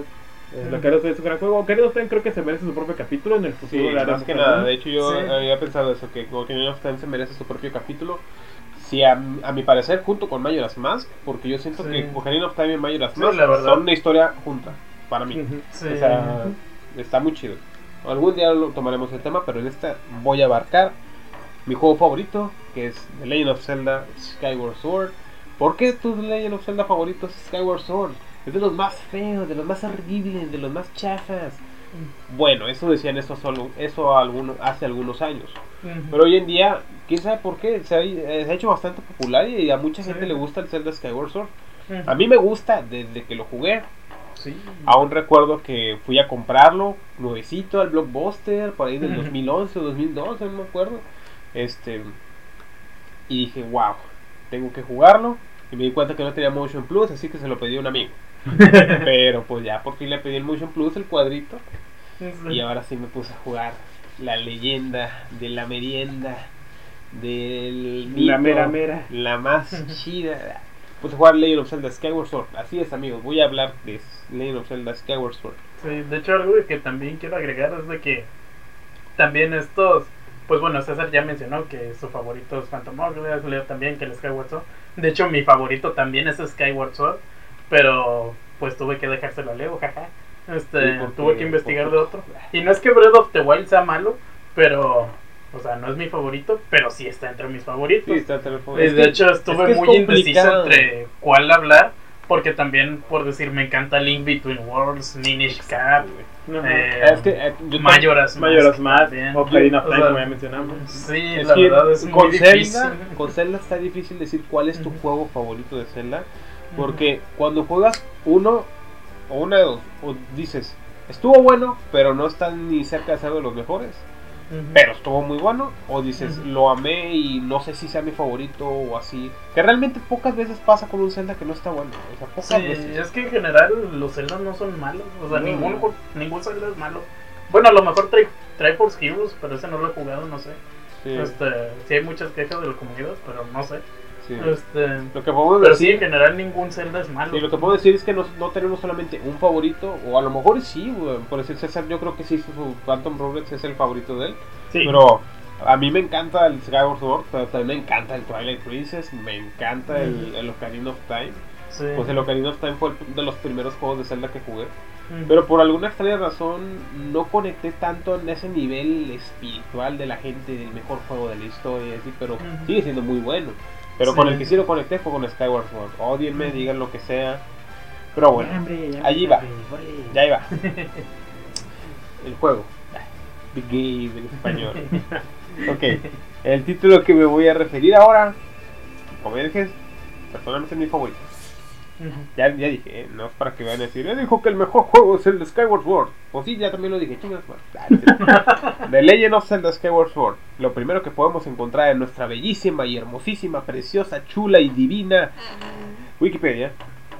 La leyenda de Zelda, la espada del cielo, es un juego de acción-aventura para la videoconsola Nintendo Wii, desarrollado por en- Nintendo Entertainment Analysis and Development con la colo- colaboración, iba a decir, col- colabora, no, no sé, cola- Colaboración. Con el color. de Monolith Soft. Sí, los Oh, mismos que sí, de los que hicieron el ¿cómo se llama? El, el Xenos ¿Xenoblade? el Xenoblade. Creo que sí. Este y ahorita no, son los que hicieron el FIFA. Oh, shit. Fue lanzado el 18 de noviembre de 2011 en Europa y el 20 de noviembre de 2011 en América. El juego utiliza de forma obligatoria el periférico Wii Motion Plus. Es obligatorio. Se vendió junto con un Wii Remote Plus dorado de forma independiente y ambas incluían un CD de piezas orquestadas de la franquicia de las primeras unidades. Sí. Sí, las, oh, ese disco estaba muy bonito porque tenía muchas canciones del Zelda en versión orquestada. Orquestada. Y de ahí nació el hecho de que también existiera la Sinfonía de las Diosas, que vino varias veces aquí a México. y Yo fui a verla tres veces. Este, de hecho, vino cuatro y creo que fui a verla tres veces. De las estas cuatro minutos fui a tres. A ver si este año la sacan otra vez, ya que es el 30 aniversario. Estaría bueno que lo hicieran y si pues, es por pandemia, pues el otro año y estaría bueno ir a verlo porque ya hay bastantes juegos de los Sí. que ir a escuchar. Porque con la primera vez que fui, pues creo que nada más estaba hasta el Skyward. Hasta Skyward. Y ya la última sí ya salió el Breath of the Wild y ahorita pues vamos a saber qué onda. Bueno, el juego tiene bastantes curiosidades, pero ahorita les voy a decir una que otra bastante sencillita, pero esta es una de mis favoritas. Es bastante común, bastante a la vista, pero no te das cuenta hasta que alguien te lo dice o lo encuentras en YouTube. y eh, la que, a la que voy es de que la canción original de, del, del, del Skyward Sword, Ah, eh. The Ballad of, Ballad of the Goddesses, o sea, la balada de las diosas, es la misma canción que la nana de Zelda, Zelda's Lullaby, pero al revés. Es la misma canción, pero así al revés. La reproduces y se escucha tal cual la misma. Obviamente tiene sus diferencias porque no pueden encajar tal cual, pero, o sea, las partes más importantes de la canción son, son las mismas. Sí. Y eso es algo que se me hizo muy chido porque tiene bastante sentido porque habla mucho de Zelda en este juego. En este juego Ujú. sí se da mucha explicación qué es Zelda, quién es Sí. Zelda en este juego. Pero bueno, también otra es de que el papá de Zelda, este, esta es más como que graciosa porque sí me di cuenta de que tiene que ver, se parece mucho a, ¿cómo se llama? El, el Ocarina, el güey Rauru. Rauru. Rauru. Este, se parece mucho al papá de Zelda en el Skyward Sword y me imagino que tiene que tener un- una conexión, pues se llama Kaepora. Sí, Es- como el búho. como el búho. Este, y eso es una parecido, algo que tiene mucho de heavy. Digo, mucho fin. de sentido, vaya. Pero bueno. Ahora vayamos con algo que se me hizo muy gracioso y no es un detalle ni curiosidad, es simplemente algo que pasó. Y es de que cuando se fue anunciado este juego por segunda vez en el E3 del 2, bueno, fue anunciado, pero tuvo dos, dos anuncios en la E3 del 2010. Ujú. Shigeru Miyamoto la cagó. La- ¿Ustedes se lo han visto? Sí. la cagó en el E3 del 2010. Su body no estaba ready. Lo gracioso es que así lo puse. Shigeru Miyamoto la cagó en la E3 del 2010. Pero bueno, cuando iban a presentar este juego, lo iban a presentar de una forma tan épica. Iban a poner un, un trabajador, creo que de Nintendo, presentando los nuevos controles para Skyward Sword, que eran los, el- los controles de sensor de movimiento de este, mejorado para el Wii Motion Plus. Y estaba un chavillo jugando así, ay, es que se me traba y así. Y pues eh, Miyamoto estaba arriba de que, no, güey, así no. Acá la, la pinche escudo y acá pegas. Y es como que, no lo sé, Miyamoto. Y luego de repente sa- sale de una pared. güey. Como que, pues yo te voy a enseñar cómo se hace, güey. Sí. Ya cuando sale bien vergas el vato. Y ya sale con los controles y mira, te voy a enseñar cómo se hace. güey. Y como que con el movimiento, o sea, no es como que diga que los aparatos de Nintendo sean malos y así. Pero es, el Wii Motion Plus daba mucho de que si lo movías o lo, o lo volteabas, se podía descalibrar. Y tenías que volver a centrarlo. Me imagino que Shigeru Miyamoto es un genio en esa parte del juego. Pero me imagino que al momento de lo que están haciendo, en la dirección y en el desarrollo, no en el momento de jugarlo. No es por decir que él no juegue sus juegos, me imagino que sí, pero a lo mejor él no iba tan preparado y él sintió que iba a ser muy sencillo poder hacerlo.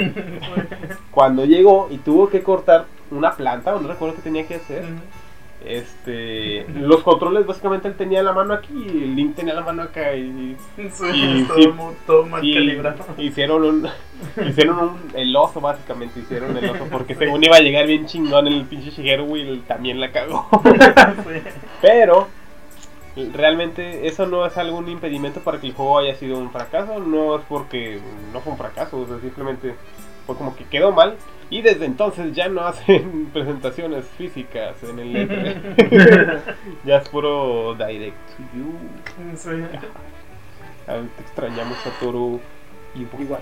Sí. Pero bueno, voy a hablar un poco de la desarrollación, el desarrollamiento, el desarrollo Desarrollamiento. de, de este jueguito. Bueno, no del desarrollo, voy a hablar de, de cómo fue saliendo la idea. En abril de 2008 fue, nació la idea del juego.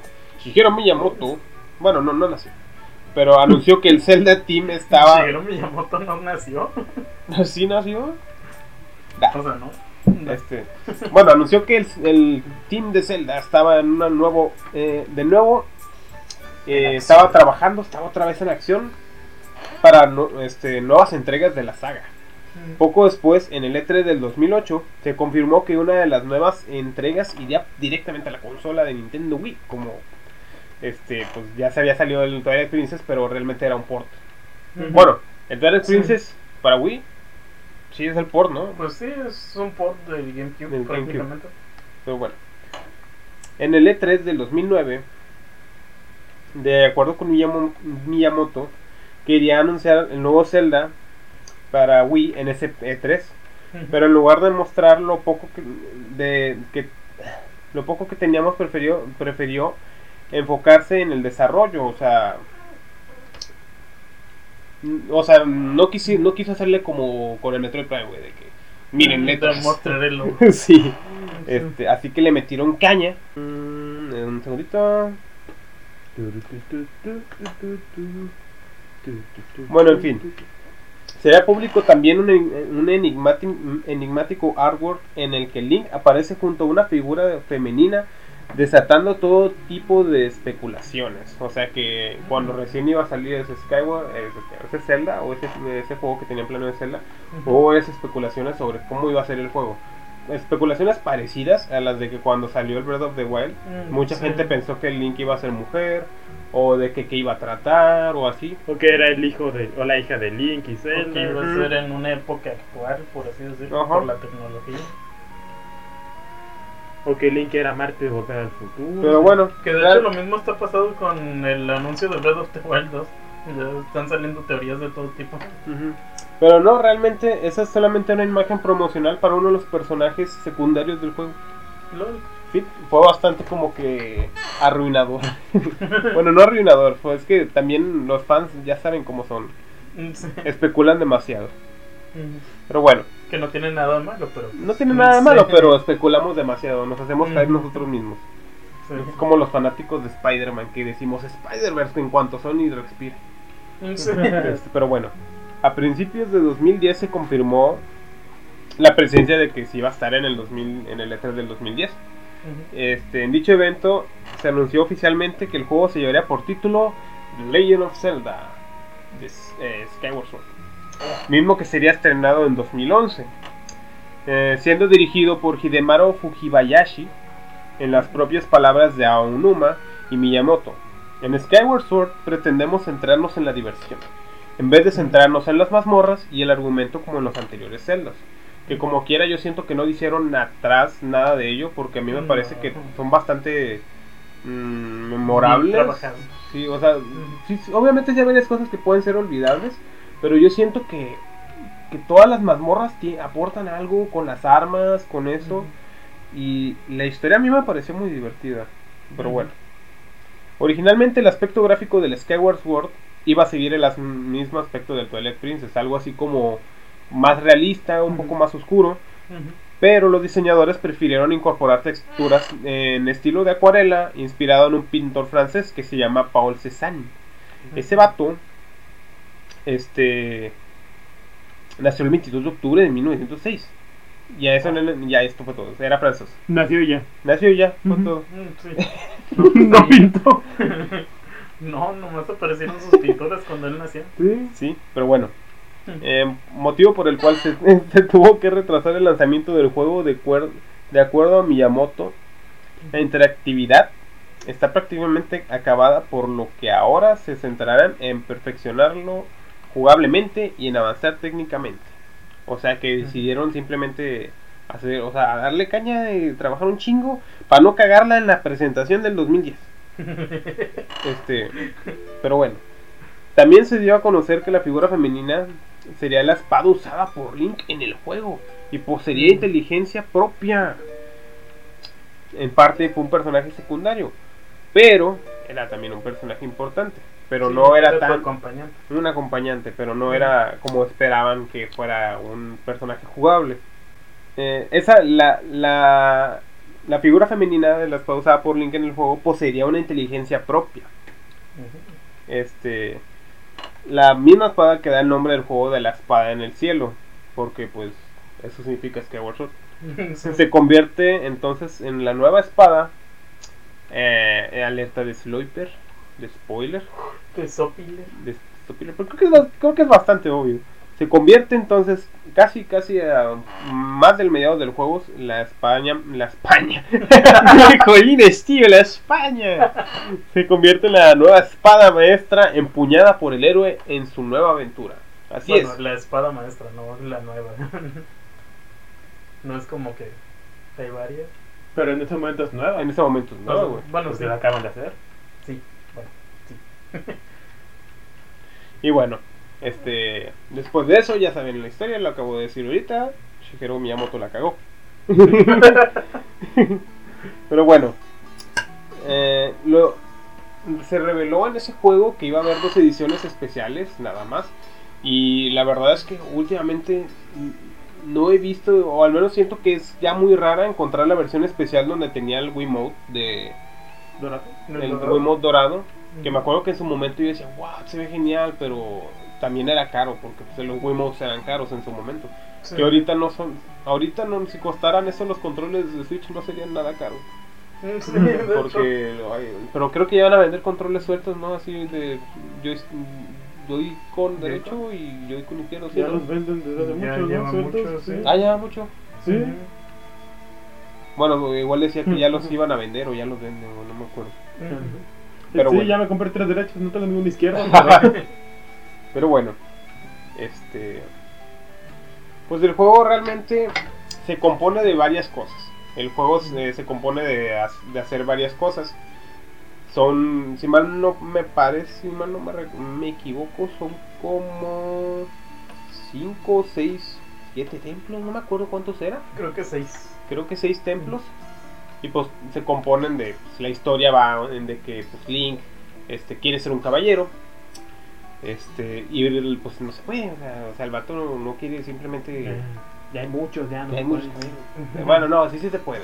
Esa es la historia importante. En, en ese en ese mundo de Legends de Zelda Skyward Sword este no existe Epona existen otras criaturas llamadas Neburis o eh, Lovewings en, en inglés. En inglés. Porque en español ya saben lo que dijimos ahorita Sí, en español castellano, ¿cómo se llama? Se llama, no, se llamaba. Pajarrayos. No es cierto. Pajarrayos, tío. De, no, no es cierto. Este sí se llama, se llama Nebul. Y pues realmente casi todo lo importante del Wii Motion Plus se va en manejar el Neburi y utilizar la espada. Que. Si bien creo que lo más complicado al momento de utilizarlo es el Neburi al inicio, Sí. poco a poco le vas dando, te vas dando, ¿cómo se dice? ¿Te vas acostumbrando, te vas acostumbrando. Pero sí, lo más importante es de que en este, al inicio de este juego empiezas en una isla en el cielo, como bien dice, que se llama. Neburia en español, Altaria en España, Español de España y, y Skylos en inglés. Mm, se compone de bastantes cosas. La espada maestra se va forjando poco a poco. Y como ya había dicho, dicho Elías, también era un detalle que quería decir de que, de hecho yo quería decir de que hay una un tipo como que cambia con el sonido de, de Five de, en el, ¿cómo se llama? En el Breath of the Wild. Este, bueno, pero ya lo dijo. Bueno, también algo que hay que destacar de este juego es que es el primero en toda la cronología de Legend of Zelda. Exactamente, de hecho ese también tenía un dato que tenía para ahorita. Eh, cronológicamente, según el giro de la historia, este, aquí está. No sé si se alcanza a ver, pero bueno, ahí lo tenemos. Este, cronológicamente empezamos por The Legend of Zelda Skyward Sword. Y dependiendo cómo vayan formados los juegos, tienen diferentes finales. O sea, puede terminar en el Zelda 1, puede terminar en en el Into the Past, me parece. Este, O el Twilight Princess, no me acuerdo. Mm, Sí, no. Pero bueno, ya salió Breath of the Wild. sí. Según el, este, pero ya salió Breath of the Wild. Sí, Ese- Breath of the Wild es el final. Aunque también tiene una parte, el, el mismo Hyrule Historia tiene un- una curiosidad que tiene que ver con el Zelda Skyward Sword. Es que narra un poco la historia de otro héroe, que es como un Link, que es la historia, la misma historia que te ponen en el intro del juego Skyward Sword. Este, Y pues de hecho si compras el Hyrule Historia o si lo tienes o lo encuentras por ahí, nada más puedes encontrarlo como un de manera de un manga y cuenta la historia de cómo un Link pelea para defender a la diosa Hylia, que realmente pues la diosa Hylia es conocida como pues, la diosa chida del, del Legend of Zelda. La diosa guardiana de la Trifuerza. Exactamente. Espera. Sí, Ay. de hecho yo cuando supe de la diosa Gilia las primeras veces, siempre se me hizo como que raro porque es como que en Ocarina te dice que son tres diosas y luego te hablan de la diosa Gilia y es como de que pues qué pedo. Pero sí, ya en Skyward Sword vas viendo de que, ah, es otra diosa que se quedó a cuidar de la Trifuerza, prácticamente. Este, bueno, otra cosa también que empieza con este juego, bueno, más que nada te das dando cuenta, es de que hay un- diversas criaturas en el juego que se asemejan bastante a lo que vienen siendo las criaturas que vemos en juegos más adelante. Ujú. Digo, cronológicamente es el primero, vamos viendo más evolución a partir de diferentes juegos. Como por decirlo, en este juego aparecen unos seres muy adorables que tienen forma de Ujú. pingüino llamados Q, Sí. que realmente son demasiado graciosos, son adorables. Yo siento que son de mis favoritos de, en cuanto a personajes así graciosos, como tipo los. Colo y todo eso. Los Q son los que más me dan risa y se me hacen más graciosos. Este, bueno, no digo que otros no, pero no sé, se me hacen chistosos cómo Sí, hablan y los pingüinillos esos. Este, que según esto son como que los primeros Colo, se supone. No, los primeros de Deku, perdón, los primeros Deku, los Colo, lo acabas de Los decir ahorita, los sí, son los revolucionaron su- Los primeros Deku, porque pues realmente estás en el bosque de Farón. Esos son los primeros Deku. eh, pues por así decirlo, antes de que evolucionaran, porque realmente hubiera, se hubiera quedado así, güey. También otras donde nos podemos dar cuenta es en, en los ríos de. ¿Cómo se llama este sitio? ¿El tío Bravo? ¿Otra vez? Río Bravo otra vez. En el lago de Faroya. En el lago de Faroya podemos ver unas cosas que asemejan ser algo así como una tipo Ah, medu- como medusa. como una tipo medusa, tipo como que tipos medusas entre caba- caballito de mar y mantarraya, es una combinación extraña que esa viene siendo también la como podría decirse los primeros Zora, que son las primeras evoluciones de los Zora, que fueron obviamente desarrollándose más. Pero otra cosa curiosa es de que un- otro ser que ya había aparecido en, en The Legend of Zelda no, no parece aparentar un gran cambio a través de los años y esos fueron los Goron. Sí. Porque los Goron en el Skyward Sword también tienen su aparición, salen en la re- ¿cómo se llama? En el- En el en Eldin, en la ref- en la refinería de la Nairu. Este, y pues hay un, un Goron que te topas bastantes veces conforme vas en el juego, es el que te pide lo de las cajas esas de- que van Sí. al cielo. Este, y ellos no, mu- no muestran ningún cambio, realmente siguen No. siendo los mismos, los Goron. Y pues creo que son todos. Sí, Mm, De hecho, bueno, relacionado a eso, no tanto, pero hay más o menos. Hay algo curioso también con Skyward, digo, en- con Breath of the Wild, que es de que ahí hay ciertas dudas sobre las evoluciones de algunos personajes porque, por ejemplo, en Wind Waker te explican que los Rito, los hombres pollo, Ah, se son que evolución también de los Ujú. que se extinguieron. Pero, Pero, los en Zora. Breath of the Wild salen ambas razas. Y es como que ahí hay A lo mejor ellos se raro, quedaron así, pero- no quisieron evolucionar. Sí. Uno quedó por ahí, güey, tirado. sí, quién sabe. Está raro, pero sí. Y los Goron son los mismos que en Skyward Sword también, o sea. Sí, los los Goron son Sí, no, no han evolucionado buenas. casi nada. Si acaso, si acaso se ven Sí. más mamados y en. Twilight tienen pezones. Sí, De hecho, Ah, creo que. Twilight es donde se ven más mamados, Sí, ¿no? sí, están así bien fornidos. Sí, en el, en el Breath of the Wild nada más este güey, ¿cómo se llama? Daruk. Daruk y... Sí, nada más Daruk es el que Sí, se llama Daruk así. es el que se llama así. Y el otro güey, el pinche... El, El sucesor guardián. El o sea, sucesor guardián, sí, el que tiene... Sí, ese se ve sí gordito. Sí, Está, está gordito, normal. el que dice LOL. sí. Este, bueno, y esos son los únicos que no tienen gran cambio. También otra cosa que cabe recalcar bastante del juego es de que los enemigos son bastante parecidos a los que son comúnmente en otros Zelda.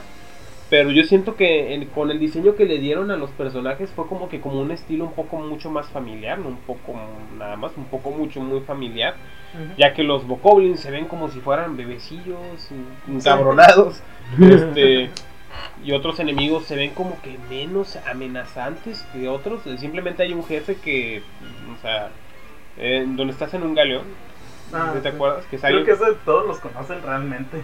Sí. Porque lo han visto en tops de jefes feos. Sí, está- seguramente. O sea, es un jefe que realmente tiene muy poca gracia.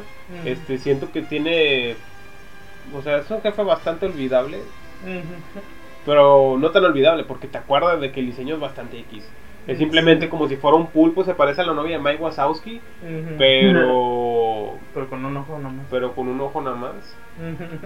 Y pues sí, realmente, el de hecho se me hacía un poco patilla porque estaba chido ese ese ese, ¿Templo? ese templo, ese templo se me Mazmorra, por eso. Mazmorra, mazmorra, sí, Sí, porque estaba muy chido.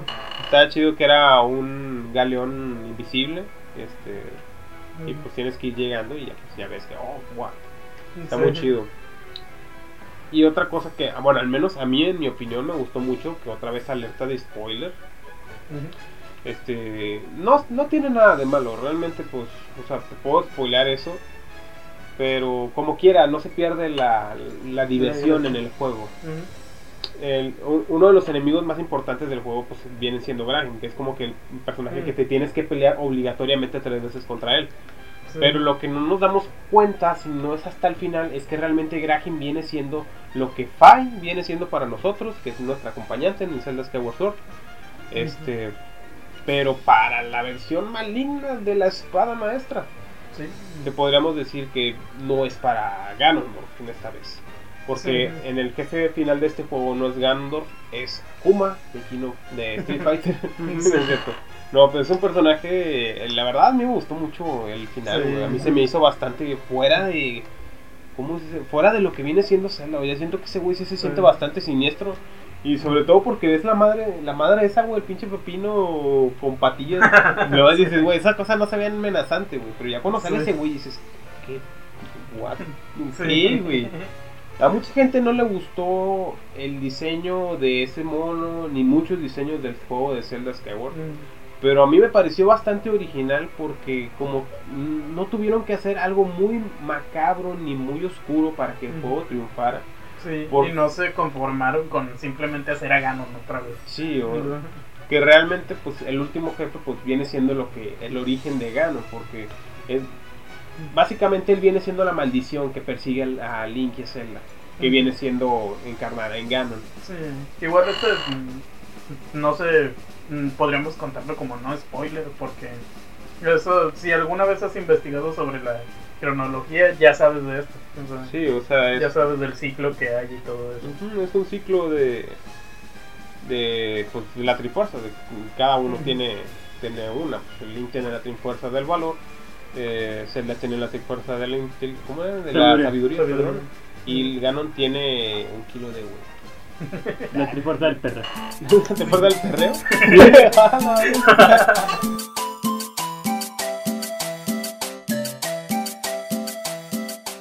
y pues bueno realmente mm, hay más cosillas que tienen Zelda, pero son básicamente muchas cosas que ya vienen en otros juegos de Zelda. Lo que si, acabo, si acaso puedo llegar a decir es que es el último Zelda que tiene las mecánicas comunes del Zelda, que viene siendo una teoría, en teoría, no historia no lineal, más bien de más morra tras más morra tras más morra. O sea, es, el, es el último juego que salió y pues... en Bueno, cuanto- en 3D, porque el último Ah, que salió bueno, es sí. Link's Awakening. el último que salió pues un remake. Bueno, sí. Es un remake del... De hecho también el Link's Awakening es un juego bastante chido. Sí. Ese no me lo he terminado porque quiero jugar. Está bastante chido. De hecho, lo tengo que comprar otra vez, güey, porque me deshice de él. No porque ya no me gustara, sino que me lo terminé y pues. Y Necesitabas adiós, dinero. Ujú, necesitaba dinero para darle a comer a mis hijos. no es cierto. No, Y pues. el lo- Link sí que ahí anda atrás. ahí dice ya, güey. No, pero. Sí lo quisiera volver a tener porque está muy chido. Lo único malo que si acaso le puedo ver a ese juego es de que te lo puedes terminar, le sacas todo y sientes que ya es todo lo que puedes hacer con él. Pero así es con todos los juegos, realmente. Es como que un vacío pequeño. Pero Sí. pues, está muy bonito también en el Link's Awakening.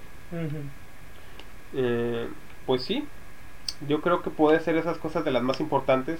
Puedo mencionar otras que me pueden venir ahorita mismo a la cabeza, como de que Sí, sí. los drag- lo que dijiste ahorita de Le, Los Levias, los- sí, que salen en el Breath of the Wild. Este, pues ese pues, sale en el Skyward Sword y es el que te enseña la canción del héroe. Este, Que también está muy chida. también está muy chida. Pero, pues sí, el vato está poseído por una pendejadilla así. O- ah, también otra cosa es de que, no sé si lo notaron, pero la, la- la mayoría de los enemigos, los jefes del juego de Zelda, del Skyward Sword, que casi todos se simbolizan por tener un ojo como tipo cíclope, nada más uno. Muchos, muchos enemigos. Y Sí, de que les tienes que picar el ojo, güey, así con la espada, o dispararles una flecha con el ojo. Sí. Sí, no sé, igual en los últimos años como que tienen ciertos fetiches con dispararles a los ojos, o algo. Porque sí, de hecho en el remake de Majora's Mask sí supe que cambiaron las peleas de jefes y agregaron puntos débiles en los ojos que no tenían antes. Pero no sé, está medio raro, pero, pero pues bueno, simplemente son fetiches raros de Miyamoto, yo creo, algo así. Ujú. Tal vez por eso el el, el príncipe de Phantom Hourglass pues le faltan ojos. Vamos a ponerle más ojos. No sé. Pero bueno, creo que es todo. Espera, antes de olvidarlo, Es todo, dije. antes de olvidarlo, quería hacer mención sobre esta cosa, pero se me olvidó el nombre. Soy yo, ¿qué? Bueno, es que iba a decir de que también otra cosa divertida del Zelda Skyward Sword es que tiene uno de mis, bueno, tiene dos de mis ítems más divertidos, al menos para mí se me hacen más divertidos, que uno viene siendo el escarabajo que utilizas con el Sí, está El, el escarabajo volador, ese está bien chido, ya todo mejorado y va hecho madre. Y la aspiradora, bueno, la sopladora. No recuerdo cómo se llamaba, creo que tenía un nombre en específico, a lo mejor nada más se llamaba sopladora. Pero esos eran de mis dos ítems como que más, que me- más me gustaban Sí. y estaban muy chidos. También, también creo que es donde... Ah, no, ya olvídalo. Iba a decir algo del- sobre los escudos, pero no. no, o sea, Ujú. que sí, también hay variación de escudos, pero pues de espadas.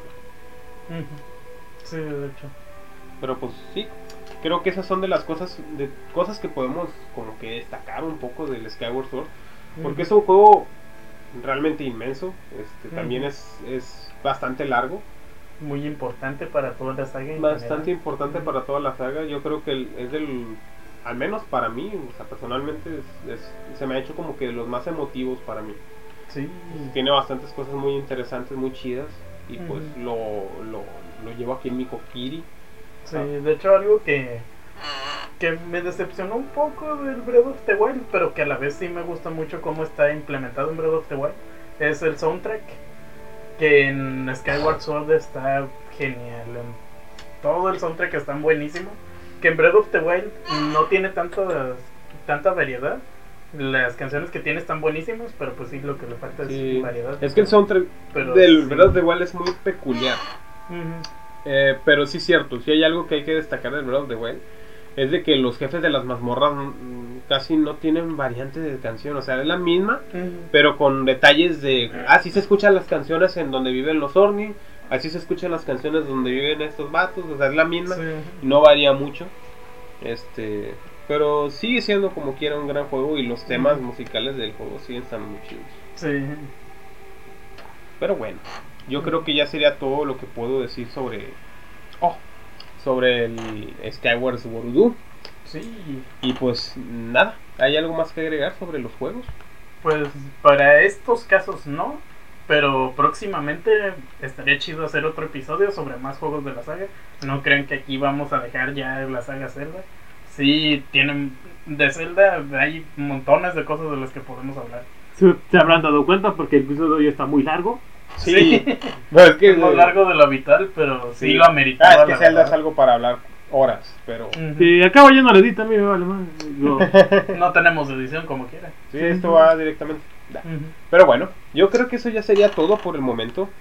Eh, Si tienen alguna opinión que quieran dejar aquí en la caja de comentarios o simplemente mandar un mensaje o lo que quieran, están invitados si uno a de los. Zeldas que mencionamos es sus favoritos, nos gustaría saber. Para Sí, nos gustaría decirle, saber. mira, este güey, su favorito es Phantom Hourglass que yo, qué, ch- qué chido, ¿no? Nos gustaría Sí. saber por qué y, y nos digan qué es lo más mm, importante que les gusta a ustedes.